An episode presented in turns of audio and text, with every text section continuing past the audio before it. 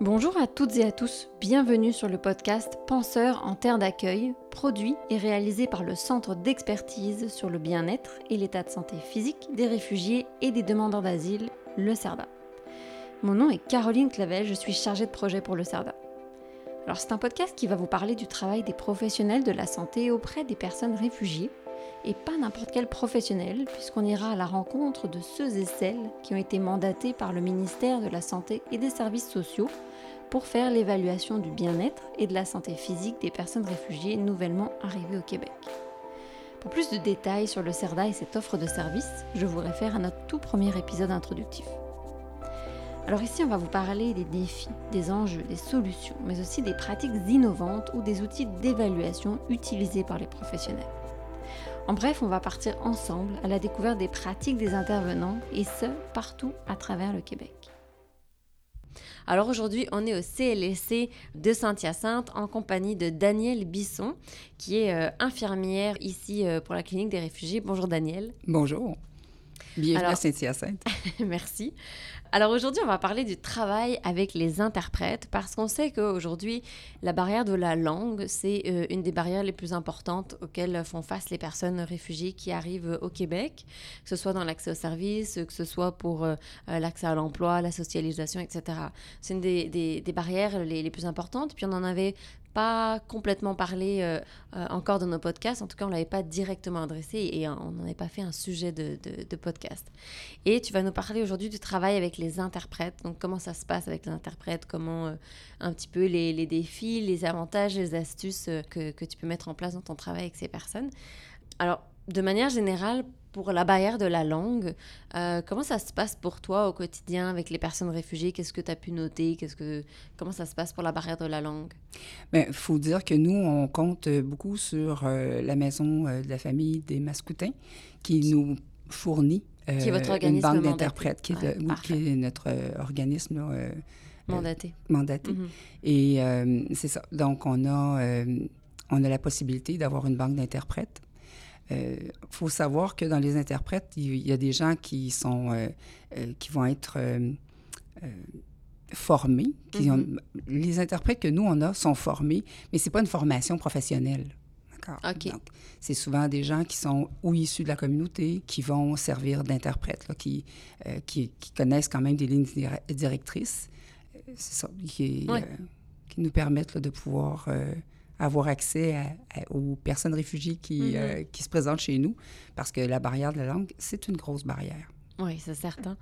Alors, est-ce que ça veut dire que vous avez accès à des interprètes de manière systématique dans chacune de tes rencontres que tu fais? Donc, euh, rappelons tes rencontres en évaluation santé physique.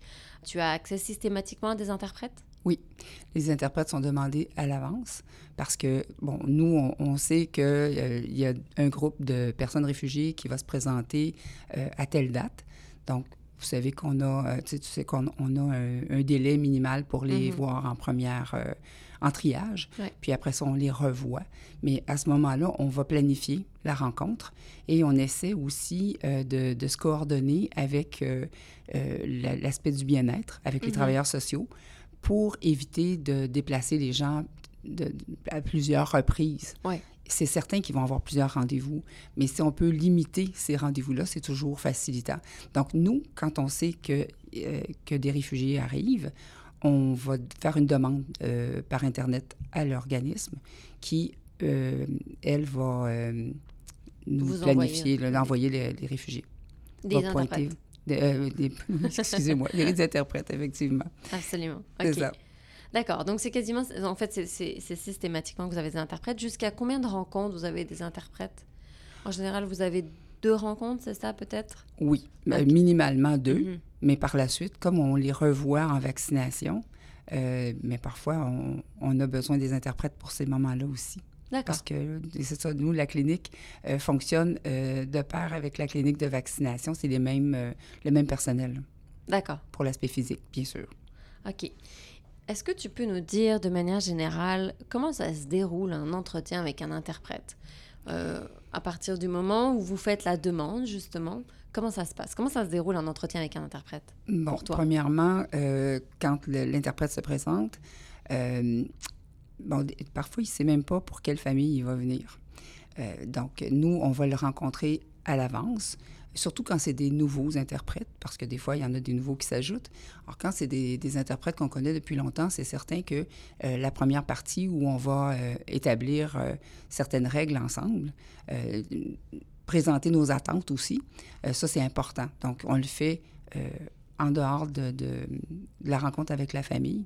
Alors, on va leur, leur dire ce qu'on attend. Donc, est-ce qu'il faut qu'ils soient placés de telle façon, euh, que la rencontre se présente, c'est entre les personnes réfugiées et nous, et qu'eux sont euh, nos oreilles et notre voix, et euh, pour nous permettre d'avoir accès à ces personnes-là. Donc, idéalement, ils sont placés en arrière des réfugiés. mais par contre, la difficulté qu'on a souvent, c'est que les réfugiés ont vraiment une tendance à se tourner vers, naturellement vers la personne qui parle. Alors, ça, c'est un des défis qu'on a, de ramener. Puis des fois, même, je vais laisser aller parce que je me rends compte qu'il y a une espèce de sécurité pour la, personne réfugiée là, qui arrive, qui n'a pas de point de repère. Hein. Il faut, toujours penser que ces gens-là débarquent ici, ils n'ont pas de repère, ils ne parlent pas la langue, euh, c'est pas leur pays. Euh, ils débarquent ici en plein hiver, des fois, ils partent d'un climat qui est plutôt clément et voire chaud. Euh, alors, c'est pour eux autres toute une adaptation. Fait faut s'adapter, il faut, faut, euh, faut avoir quand même pas trop de rigidité, moi, je trouve, là-dedans. Mm-hmm. Puis c'est ça aussi, c'est qu'il y a quelque chose de naturel aussi, j'imagine, à, regarder un peu aussi les personnes à qui on parle. Et le fait est qu'il y a trois personnes dans la pièce. Oui. Euh, et donc, j'imagine que l'intervenant a, sa place aussi euh, là-dedans. Euh, l'intervenant, l'interprète. Oui. Est-ce que tu nous as parlé de placement, justement? Alors, et, est-ce que tu peux nous en dire un petit peu plus, justement, sur le placement de l'interprète dans la salle? Où est-ce que l'interprète se positionne? Et pour quelles raisons, etc.? Mais le fait de, placer, de demander à l'interprète de se placer en arrière de, de la personne réfugiée, euh, c'est justement pour éviter que, qu'on, fasse un triangle. Bon, en mm-hmm. étant en arrière, on concentre la rencontre et on, on, avertit aussi la personne réfugiée que la, rencontre se passe entre nous deux. OK? Alors, moi, j'ai une tendance à regarder les gens, euh, pas les dévisager, mais quand même les regarder dans les, yeux. Mm. Euh, et, et, là, ça aussi, j'en parlais tout à l'heure, c'est une autre chose. Donc, je les regarde dans les yeux. Mais euh, comme le fait que l'interprète soit en arrière, c'est que ça va éviter, euh, comment je vous dirais ça? Euh, parce que quand on regarde une personne, je dis quelque chose, je vais voir aussi sa réaction physique. Mm-hmm. Et là, bien, on peut avoir un malaise qui va se créer. Notons, dans les cas où la personne réfugiée a vécu des choses traumatisantes, difficiles, et que moi, je lui pose une question qui est très directe. Est-ce que vous avez euh, subi, euh, est-ce que vous avez été violenté? Est-ce que euh, vous avez eu des relations sexuelles sans votre consentement? C'est des, des, questions qui ne sont pas évidentes. Et, la personne qui se fait poser cette question-là, c'est sûr que ça n'arrive pas en début de rencontre, hein, on s'entend, mais si elle voit la réaction de, de, l'interprète qui peut être choquée, mais ça peut briser une communication. Hein. Mm-hmm. Donc, c'est ça, il faut faire attention à ça. Mais comme je vous dis, quand on sait que le, le sujet est quand même plus léger ou euh, c'est pas euh, c'est des choses là un peu euh, béaba, là, je dirais. mais à ce moment-là, il quand même que la personne a une tendance à se retourner vers l'interprète. Je ne serais pas trop rigide là, dans, ma, dans ma position. Oh oui, absolument. Puis, justement, alors, dans ta rencontre avec l'interprète avant l'entretien avec euh, la personne réfugiée, est-ce que tu dis un petit peu à l'interprète quel genre de questions euh, ils, peuvent Est-ce que tu le briefes un peu? Est-ce que tu lui dis potentiellement il peut euh, venir ça donc Oui. Est-ce que tu donnes des consignes? J'imagine que parfois il y a des, des, interprètes qui ont déjà eu beaucoup d'expérience, d'autres qui en ont eu moins. Donc c'est assez varié. Mais est-ce que tu refais des petites consignes générales? Mais Surtout quand c'est des, des nouveaux interprêtes. C'est sûr, parce que là, mm-hmm. en cinq ans, euh, les interprètes reviennent beaucoup, puis euh, on se connaît, euh, on développe même des liens d'amitié d'une certaine façon. Hein. Mm-hmm. mais c'est ça. Moi, je, vais leur dire aussi que je vais faire attention de faire des phrases courtes, puis de, d'être assez clair dans ma question mm-hmm. aussi. puis que si eux-mêmes ne comprennent pas tout à fait la question, ben, ils peuvent me, me demander de reformuler aussi. Donc, c'est ça. Il y a un climat de confiance qui s'établit entre l'interprète.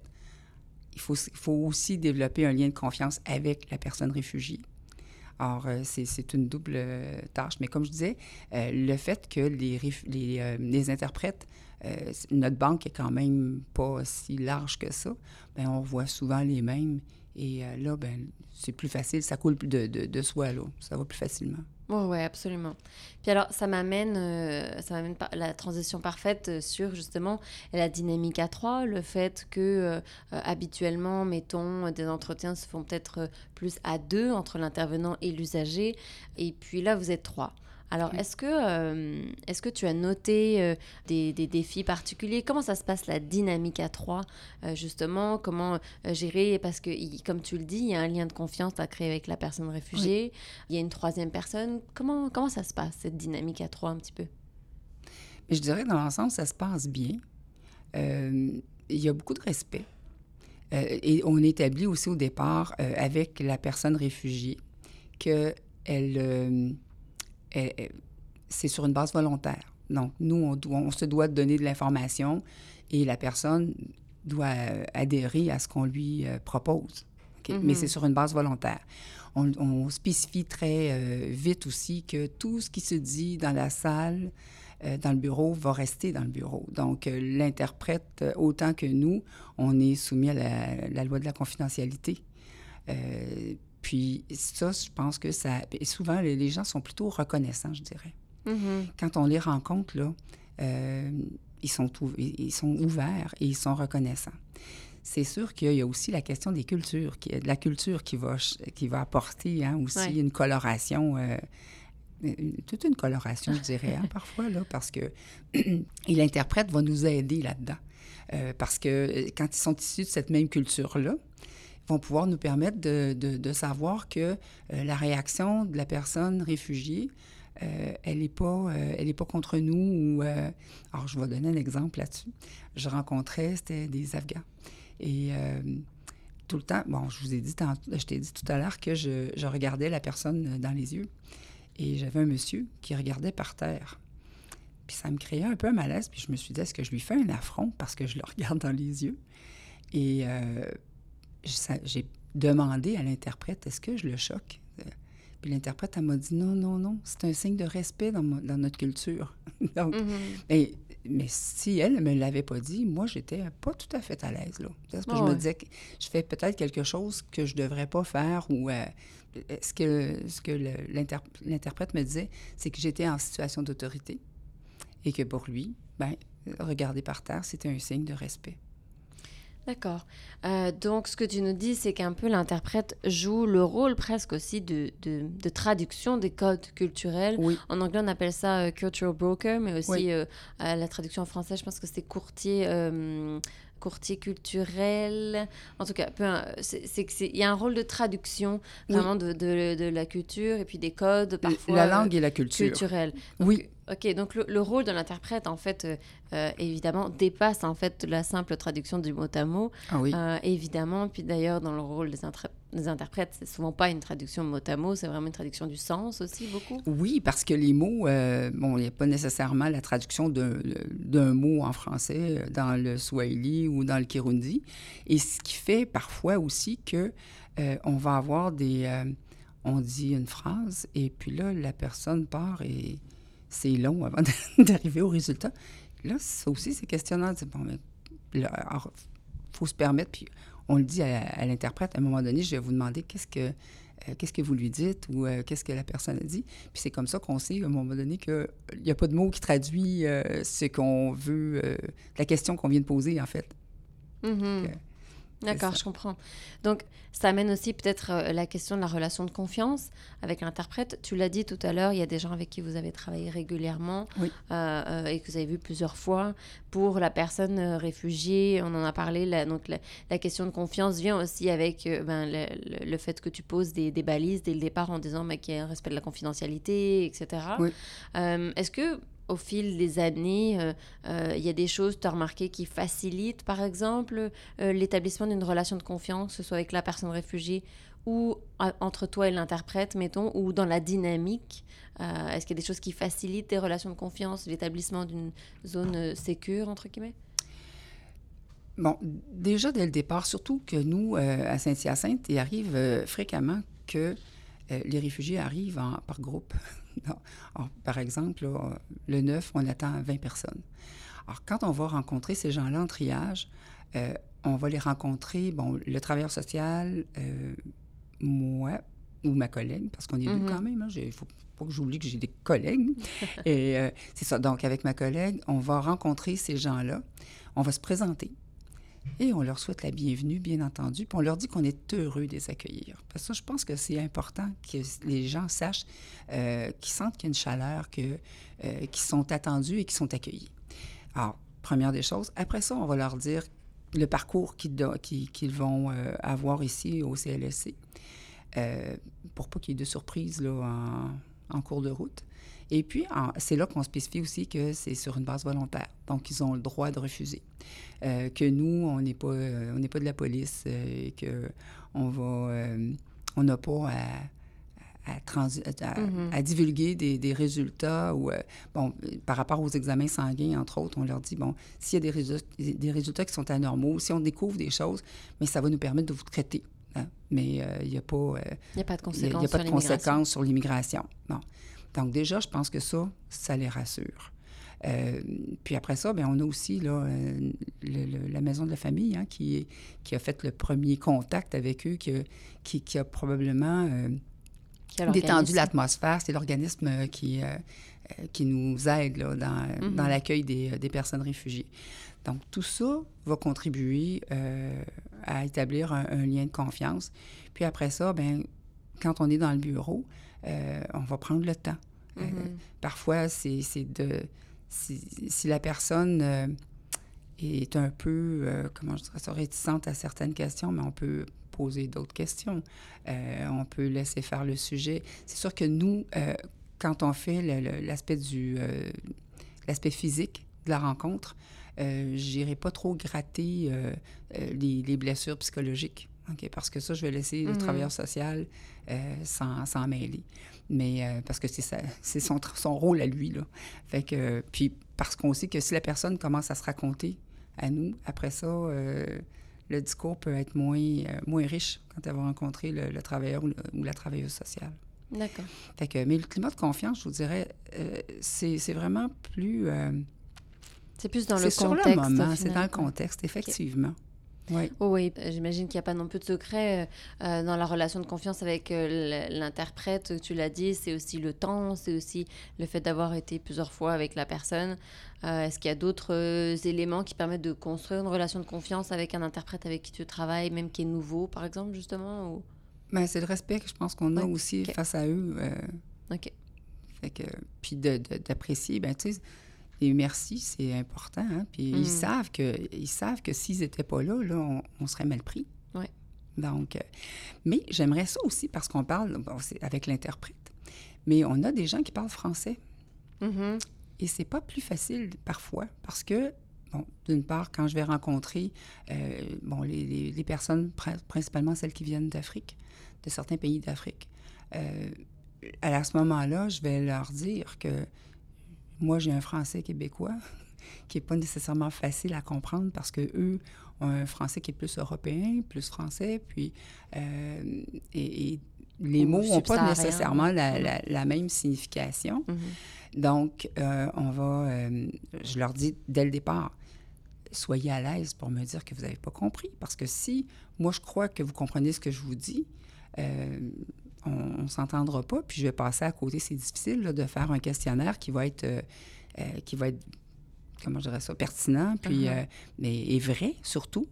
Et puis, que je vais savoir, il faut, faut que je sache si la personne a com- vraiment compris, parce que j'ai besoin de son consentement. On va parler de consentement éclairé. Si la personne ne comprend pas, Mhm. c'est assez difficile d'avoir un consentement. Donc, euh, et je vais vous donner un exemple de, de- qui me vient en tête.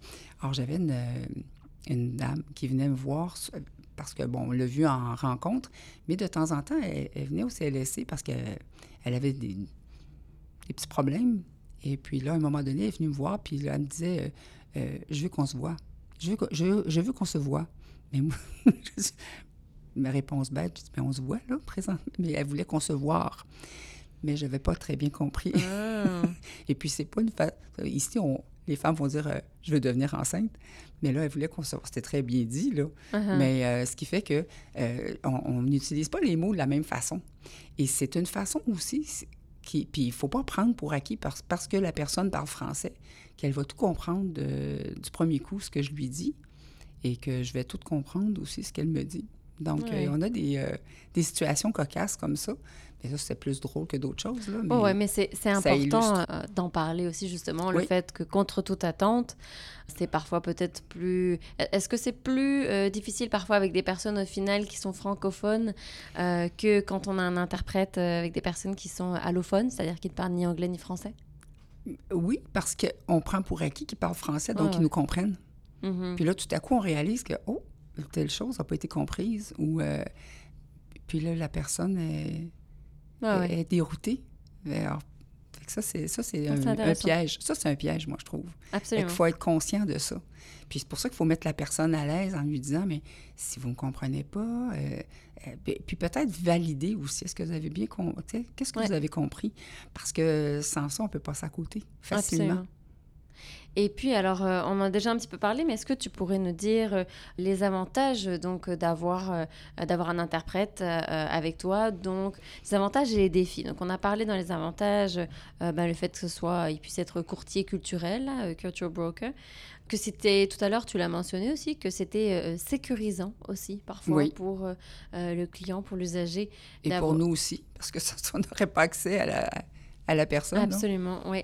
Euh, alors, quel- est-ce qu'il y a d'autres avantages que tu vois? Et puis, euh, est-ce que tu vois aussi euh, des défis euh, au fait de travailler avec un interprète?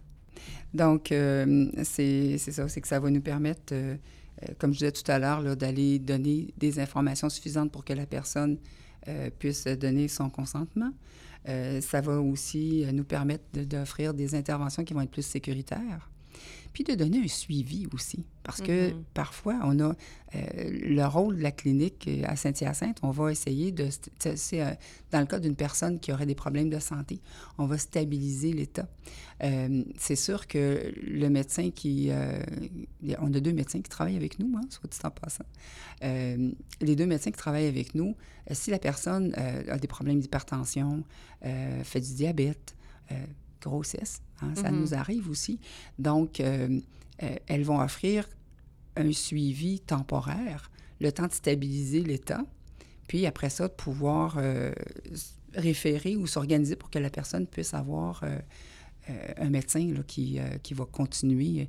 Mais ils sont, ils sont comme les Québécois, hein, ils, ils ont- ils vont être sur la liste d'attente des personnes euh, qui sont Mhm. orphelines, là, qui n'ont pas de médecin de famille. Et ça peut prendre un certain temps. Donc, euh, euh, les médecins qu'on a vont accepter de, de faire un peu ce suivi-là temporairement. Mhm. Donc, là, ça veut dire que l'interprète va pouvoir euh, donner là, euh, euh, à, la, à la personne là, tout le, le suivi à faire, le- bon, les- la prise de rendez-vous. On sait que ces gens-là ont beaucoup de rendez-vous aussi. Hein? Donc, euh, c'est difficile pour eux autres parfois de, de savoir où se diriger. euh, Ouais. même je- les Québécois ont de la difficulté des fois à se, repérer dans notre propre système. Alors, eux qui arrivent, euh, qui débarquent ici, c'est encore plus difficile. Alors, c'est, euh, je trouve que l'interprète nous aide à ce niveau-là. Il y a une grande disponibilité hein, des interprètes que moi je connais, là, euh, je dirais, parce que, bon, euh, on va faire un dépistage tuberculose, puis euh, la personne doit passer euh, une radiographie pulmonaire. Bien, c'est l'interprète qui va se trouver à, euh, qui va se trouver à suivre Mhm. la personne jusqu'à l'hôpital, jusqu'en radio- en radiographie pour qu'elle puisse passer euh, sa radiographie pulmonaire. Donc, on- c'est ça, on a beaucoup, euh, on a un bon service. Euh, ils nous aident dans le suivi, beaucoup. Absolument. Et puis, ils sont, sont très disponibles là, face aux gens. Parce que la, ben, beaucoup de, de- de nos interprètes ont connu le parcours aussi. hein. Ouais. Donc, euh, j'ai l'impression que ça les rend beaucoup plus sympathiques à, Mhm. à la cause. Et alors au niveau des défis, donc euh, on a parlé euh, tout à l'heure du fait que l'interprète, euh, ben, que les personnes ont tendance à regarder l'interprète aussi quand elles veulent lui parler plutôt que plutôt que s'adresser par exemple à toi. on a parlé peut-être aussi parfois le fait que la personne soit de la même culture, ça peut créer chez les personnes réfugiées quelques craintes parce qu'on sait que bon les personnes peuvent fuir des situations compliquées. donc si l'interprète est du même pays, où est-ce qu'il se positionne, etc. par rapport au conflit ou autre. Est-ce que euh, est-ce que tu as rencontré d'autres défis dans, dans, dans, la rencontre euh, avec des... Oui. Euh, c'était pas l'idéal. C'est dans les premiers temps où on recevait des boutanés. Et je me rappelle qu'à un moment donné, euh, on a eu... c'était la, la belle-fille qui se trouvait à être interprète mm-hmm. de, de, sa belle-mère. Et puis, puis là, je pose une question à la dame. Et euh, la dame me répond euh, à la négative et sa belle-fille me... la, question était anodine. Est-ce que vous fumez? Alors la dame, elle me dit non. Et la belle-fille, me dit oui. non, tu sais, c'est mine de rien, là. Mais ça, c'est parce que c'était anodin, mais ça aurait pu être quelque chose d'un peu plus... Euh, un peu plus sensible. Hein. Si ça avait été une question, là, plus... parce que là, c'était comique, mais, mais c'est pas l'idéal d'avoir un membre de la famille pour, euh, comme interprète. C'est une parfaite transition pour ma prochaine question, euh, qui était notamment justement, alors, dans, le, dans le jargon, je dirais, euh, il y a les interprètes informels, les interprètes formels. Les interprètes formels, c'est des interprètes qui, euh, qui ont été référés par la Banque d'interprètes du Québec. Donc, la Banque d'interprètes du Québec, ce sont des interprètes qui s'enregistrent auprès de cette banque au Québec et donc qui est à disposition de, des intervenants dans les, dans les CLC. Puis, il y a les interprètes informels. Et alors ça, les interprètes informels, ça peut être des amis qui accompagnent la personne, ça peut être la famille, des membres de la famille, ça peut être des enfants, parfois plus ou, moins, plus ou moins jeunes, ça peut être le, conjoint, etc.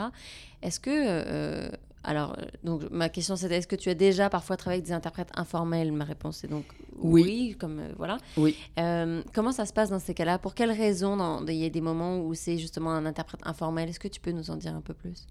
Bon, pour les rencontres, pour les, interprètes informels, euh, c'est pas l'idéal.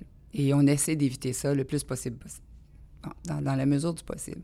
Mais parfois, c'est arrivé, et récemment, ça nous est arrivé euh, pour un couple qui est arrivé et euh, dont la, conjointe était, c'était pas une, c'est, le monsieur qui était réfugié. Il, il s'est marié en Thaïlande. Il est arrivé avec une Thaïlandaise. Mais il n'y a que lui qui est capable de lui parler puis on n'a pas d'interprète. Euh, la Maison de la famille a fait appel euh, à Montréal, euh, ils ont à différents endroits, puis on n'a pas réussi à, avoir une interprète. thaïlandaise. Thaïlandaise. Et, et puis on avait besoin vraiment de pouvoir avoir accès directement à la, dame parce que le, conjoint, il nous dit des choses, mais on a des doutes. Donc, et c'est très fatigant vous pensez qu'il vous dit, vous traduit pas tout ce qu'elle dit, ou, peut-être même elle ne, veut pas dire tout ce que ne dit pas la même chose quand son mari est là, peut-être que quand son mari n'est pas là, ou des choses comme ça? Mais on a parlé tout à l'heure hein, de, euh, du non-verbal. Donc, par le non-verbal, on se rend compte qu'il y a quelque chose qui cloche, mais on n'est pas capable d'avoir accès à la dame. Et, euh, et la maison de la famille, là, même aller cogner aux portes des restaurants thaïlandais pour essayer de trouver quelqu'un. Mais c'est tous des Cambodgiens qui, tiennent ça. Et le Cambodgien et le Thaïlandais, ça a l'air que c'est pas la même chose. Donc, euh, ça, c'est une particularité, puis c'est récent là, que ça vient de nous arriver. On est encore à la recherche d'un interprète thaïlandais. Puis c'est ça, là, c'est euh, plus complexe. Par rapport aux, euh, interprètes informels, euh, on a les, membres de la famille, comme je disais tout à l'heure, on essaie autant que possible de ne pas euh, puiser dans cette, banque-là parce que c'est pas l'idéal. Et c'est encore moins l'idéal quand, parce que vous savez, on revoit ces gens-là en vaccination. Parfois, on les revoit, ça fait six mois, ça fait un an qu'ils sont arrivés ici.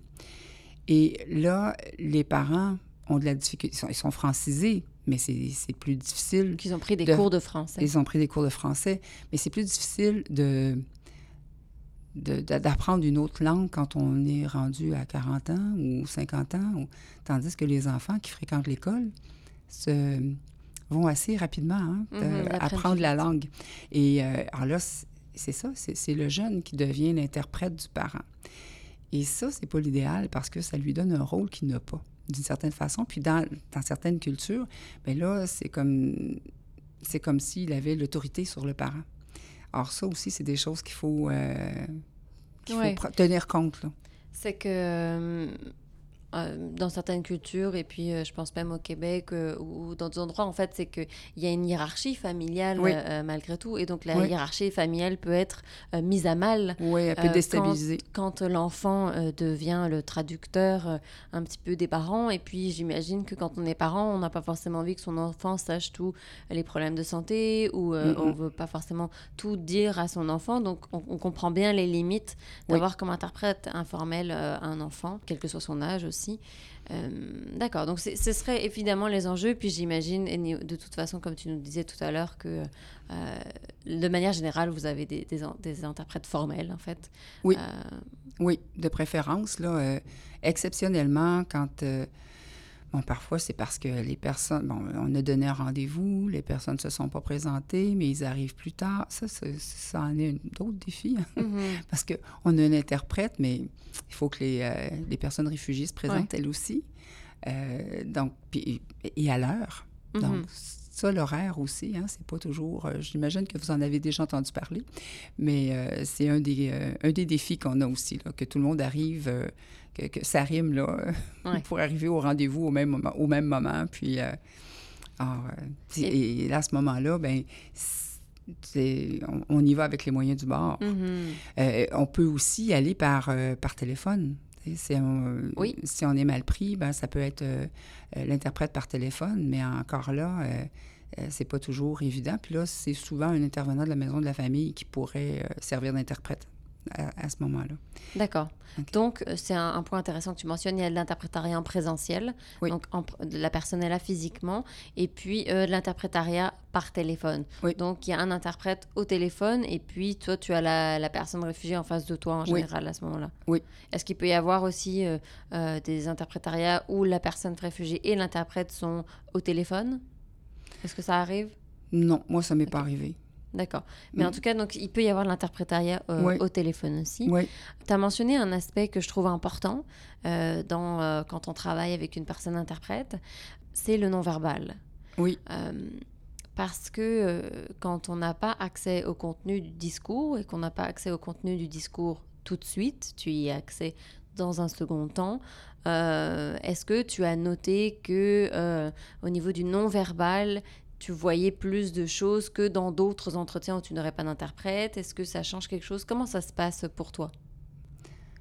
Euh, J'essaie de réfléchir, là.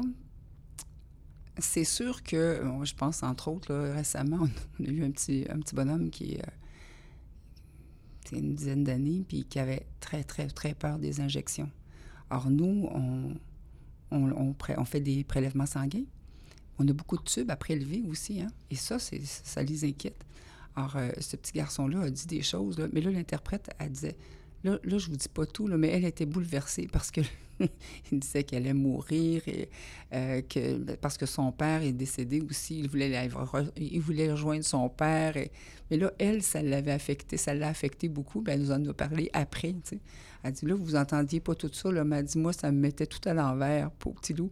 C'est ça, là, c'est des, euh, des choses qui arrivent aussi. Là, ouais. Ouais. Et donc au niveau du langage non verbal, est-ce que euh, Ben, le jeune, c'est sûr qu'il se débattait. Fait que là, ça, ça, on le c'est assez savait. explicite Mais pour l'interprète, c'était assez explicite. il collaborait pas très bien, mettons. Uh-huh. Mais euh, pour l'interprète aussi, là, je, je voyais qu'à un moment donné, ça, ça, ça l'a, ça l'a perturbé. D'accord, donc il y a aussi euh, le langage non verbal donc du- de, de l'usager, de la personne euh, que tu peux voir, euh, et puis le langage non verbal de l'interprète. Oui. C'est ça que tu nous dis? Oui. Mais est-ce que, euh, est-ce que toi, dans tes entretiens, le fait justement de ne pas accéder au contenu du discours te permet d'accéder à un autre type euh, d'information non verbale, justement? Et par le regard, des fois, hein, par le, le, euh, la mimique, le, le, le faciès, là, le, visage de la Mhm. personne, on, on va se rendre compte qu'on touche un point sensible ou qu'il y a un, un malaise qui est Ouais. créé ou... oui, c'est sûr que là, on parlait du non-verbal, ça fait partie de ça. Là, la personne qui va bouger plus sur sa chaise un peu, euh, euh, qui, est inquiète mm-hmm. aussi. Il y a des gens qui sont inquiets. Puis tu le mentionnes, euh, tu l'as mentionné, le fait que parfois les interprètes peuvent être aussi un peu bouleversés par ce qu'ils entendent ou un petit peu... oui. Comment ça se passe? Est-ce qu'après l'entretien, il y a, y a un moment de, de, où tu rediscutes avec l'interprète, où tu fais une mise au point, ou est-ce que oui, ça peut, ça peut arriver. Oui, dans ces moments-là, oui, ça va arriver. Parce que euh, on, en sent le besoin autant de, de, part et d'autre. D'accord. oui, on va s'en reparler, puis, euh, euh, puis ils vont me dire exactement qu'est-ce qu'ils ont senti ou puis qu'est-ce que la personne a dit. Mm-hmm. oui, on, on peut revenir là-dessus. Puis la dernière partie, je dirais, de l'entretien, c'est au niveau des formations. Alors, au niveau de ta formation à toi, euh, comment, euh, comment est-ce que tu as reçu une formation pour travailler avec un interprète? Comment, comment ça s'est passé? Euh, moi, la formation, d'une part, quand j'ai commencé à, travailler à la clinique des réfugiés, j'ai été formée à Sherbrooke par deux infirmières qui étaient là, donc j'ai vu comment est-ce que ça se passait. Par la suite, oui, on a eu des formations, on a eu une couple de formations, je dirais, dont une qui était beaucoup plus longue et importante, là mais je me rappelle pas de la personne qui nous... Elle venait de Montréal. Euh, et puis, euh, et c'est ça, ça a été... Euh, on avait passé au moins toute une avant-midi à, puis à, avoir visionné aussi. Mm-hmm. tu nous donnais des exemples, entre autres par la position. mais tout à l'heure, je parlais de la position des, de, la, personne interprète par rapport à, la personne réfugiée, puis par rapport à moi. C'est sûr que des fois, on a des contraintes de locaux aussi. Nos locaux sont assez exigus, hein, ne sont pas très grands. Fait que parfois, c'est ça qui peut aussi faciliter que la personne va se retourner ou va avoir une tendance à se retourner vers, euh, vers l'interprète. Uh-huh. Euh, fait on, joue avec euh, certaines limites comme ça, mais on est capable de s'adapter, moi, je trouve. Donc, vous avez reçu une formation juste pour vous, euh, euh, euh, pour que vous puissiez voir un petit peu comment est-ce qu'on travaille avec les interprètes, vous donner des petites astuces, etc. Oui. Parfait. alors, je regarde mes questions. Je pense qu'on a à peu près tout abordé. Est-ce que, avant qu'on termine, est-ce que tu aurais des conseils, des petites astuces pour les intervenants qui travaillent avec, avec des interprètes? Donc, c'est important d'établir les, euh, les, lignes directrices là, au départ. Bon, euh, les balises. Les balises euh, demandées de... en termes de respect de confidentialité, j'imagine. Oui, ça, c'est certain. leur dire que, bon, la pose de positionnement, que c'est important que l'entrevue se passe entre la personne réfugiée et, et nous qu'on va utiliser des phrases courtes, de nous faire répéter si mhm. jamais pour eux c'est pas clair. Rappeler les euh, consignes. rappeler les consignes de base, bien entendu.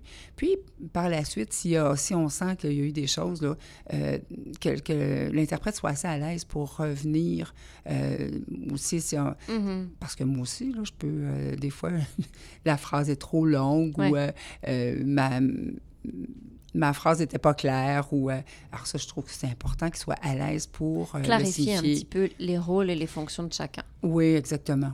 D'accord. OK. C'est bien ça. Puis euh, c'est ça. Mais c'est un beau défi, moi je trouve. Puis de toute façon, la clinique là, sans, sans, personne, sans, sans, sans interprète, je pense ne fonctionnerait pas vraiment bien. Mm-hmm. J'imagine. Je pose toujours une question au début de l'épisode et puis là, je ne te l'ai pas posée. Oui. Alors, euh, je vais quand même te la poser. Est-ce que tu pourrais euh, rapidement euh, nous remettre en contexte à peu près combien de personnes réfugiées vous voyez ici au CLC de Saint-Hyacinthe et puis un petit peu rapidement ton rôle, toi, dans l'équipe, depuis combien de temps tu es là, etc. Bon, en fait, c'est depuis à peu près... bon, nous, on ça fait cinq ans que la clinique existe euh, à Saint-Hyacinthe. On reçoit à peu près 90 à 100 personnes euh, par année. C'est sûr qu'il peut y avoir des variables quand on a eu l'arrivée massive mm-hmm. des, personnes syriennes. Et puis, euh, mon rôle, ben c'est ça. Moi, je suis chef d'équipe, donc je coordonne. Quand les gens arrivent, euh, c'est moi qui va euh, s'organiser. Bon, je fais la, je suis la courroie de transmission. Donc, euh, j'envoie les fiches NAT aux travailleurs sociaux. je vais communiquer avec la maison de la famille, qui, elle, est déjà au courant de toute façon de l'arrivée de uh-huh. ces gens-là, parce qu'ils sont, sont c'est important qu'ils soient au courant aussi. Et puis, puis qui va coordonner les, les, différentes rencontres des personnes. Et je rencontre les, euh, les réfugiés aussi. Alors, je partage ça avec ma collègue Nathalie, là, qui, qui voit aussi ça. À tour de rôle, on, on voit les, les gens qui arrivent. Parfait. Merci infiniment, Daniel, pour toutes ces informations, pour ton retour d'expérience euh, euh, et toutes tes petites astuces. Euh, je vous, on se retrouve pour le prochain podcast du CERDA. Et voilà, et à bientôt. Merci. Merci à toutes et à tous d'avoir écouté cet épisode. Penseur en terre d'accueil est un podcast produit et réalisé par nous, le CERDA, le Centre d'expertise sur le bien-être et l'état de santé physique des réfugiés et des demandeurs d'asile. Pour retrouver notre podcast, en savoir plus sur le CERDA ou découvrir l'ensemble des outils que nous développons, rendez-vous sur notre site www.cerda.info ou sur notre page Facebook CERDA QC. Enfin, si vous avez des questions, des suggestions ou des commentaires concernant ce que vous venez d'entendre, n'hésitez pas à nous écrire à l'adresse courriel qui se trouve dans le descriptif de chaque épisode. Merci.